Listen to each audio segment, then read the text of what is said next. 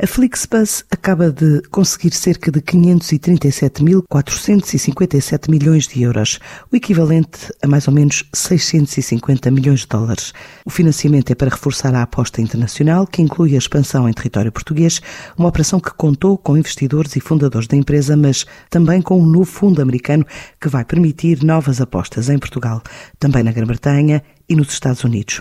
Ainda o reforço em destinos como França, Turquia e Europa de Leste, além da entrada em mercados como o Brasil e o desenvolvimento de uma oferta intermodal com um só bilhete entre autocarros e comboios, que melhore acessibilidades com meios mais sustentáveis e que Andrés Bustilho, o responsável pela empresa, diz ser o objetivo a curto, médio e longo prazo. Nesta última ronda de financiamento, a Flixbus captou um investimento de mais de 650 milhões de dólares e contou com a participação não só dos investidores de rondas anteriores eh, e dos fundadores da empresa, eh, mas também com a novidade que trouxemos um investidor novo, o fundo americano Canyon Partners, eh, e atingimos os 3 mil milhões de dólares de valorização. Ganhamos um parceiro forte, claramente, que vai nos ajudar primeiro a consolidar a liderança na Europa e, mas também é, vai nos permitir que a Flixbus possa expandir a operação para outros mercados e continentes. Logicamente, vai permitir que a Flixbus possa desenvolver a operação em Portugal e no Reino Unido, onde iniciamos a operação há relativamente pouco tempo. E por essa razão, e também pela pausa forçada imposta pela pandemia, ainda não conseguimos atingir a liderança nesses dois mercados.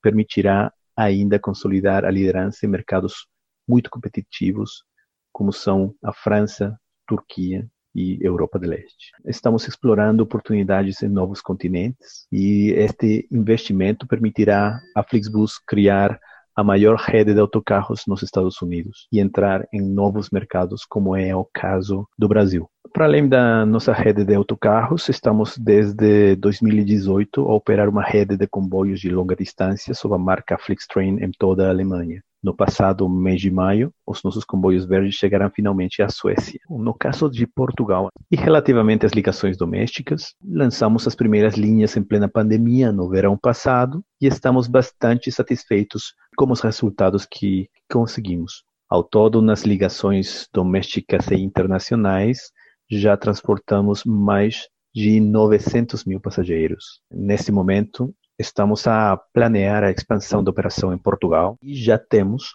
os nossos autocarros verdes a ligar Lisboa a Viana do Castelo e a Ponte de Lima e a ligar Viseu a Guimarães e Braga. Neste verão de 2021, iremos reforçar o número de linhas e de autocarros na estrada. Acreditamos que o futuro da mobilidade será mais verde, mais sustentável e estamos cada vez mais focados em proporcionar essa experiência a todos os que necessitam de viajar. Para já, a ronda de investimento alcançada pela Flixbus para a aposta em transportes de fonte limpa e intermodal nos continentes europeu e americano permite uma valorização da empresa na ordem dos 3 mil milhões de dólares, ou seja, perto de 2.500 milhões de euros.